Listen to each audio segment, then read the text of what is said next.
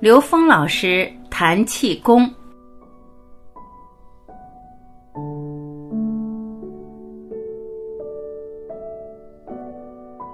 有人问刘峰老师：“我觉得气功也是中华文化的瑰宝之一，在学习与传播的过程中，该如何避免当年气功热所产生的不好的现象呢？”刘峰老师回答：“这个问题很重要。什么是气功？”其实气功也是高维实践，但是气功这个高维实践，它对于现实中的人来讲，稍微有一点高维功能，就会让人产生对这个功能的执着和痴迷。同时，高维的这种能力，对三维的游戏规则是可以任意转换和破坏的。如果这个高维能量不是以彻底的觉醒为目的，而是获得三维空间的财富、利益，获得对人的控制的话，这种高维的空间的呈现会变成我们自己内在的障碍，会变成我们自己内在持续提升、觉醒、彻悟的障碍。所以在我们人类整体没有觉醒的那个时空阶段，还是在三维认知主导的阶段，这个时候引入的高维实践，往往迅速地转化为人的欲望的膨胀，在三维获得利益，获得自己在三维的竞争优势，像这一些，它都是饮鸩止渴。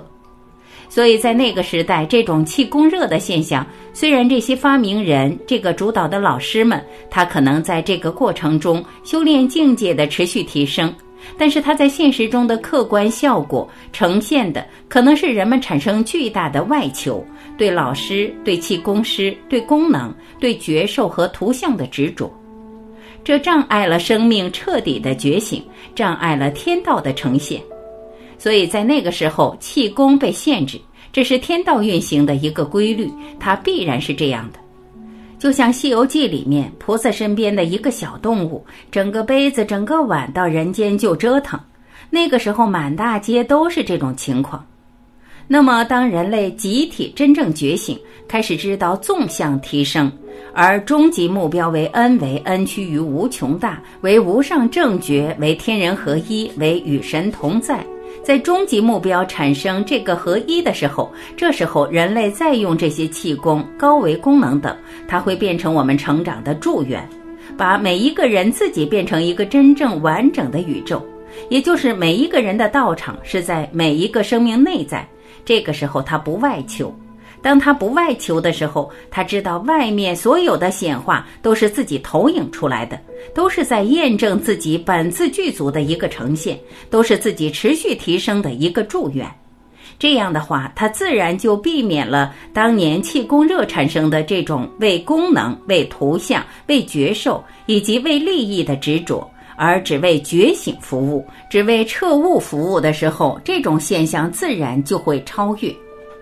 这也是在这个时空里边，我们讲中华优秀传统文化的时候，要把“优秀”这两个字彰显出来的时候，就是它的本质、它的灵魂是以生命的彻底觉醒作为唯一目标的。不管它是乾道还是坤道，都是为了生命的彻底的觉醒，这才是优秀传统文化的精髓。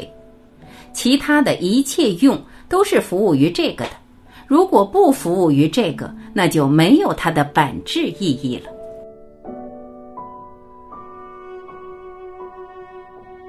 感谢聆听，我是晚琪，我们明天再会。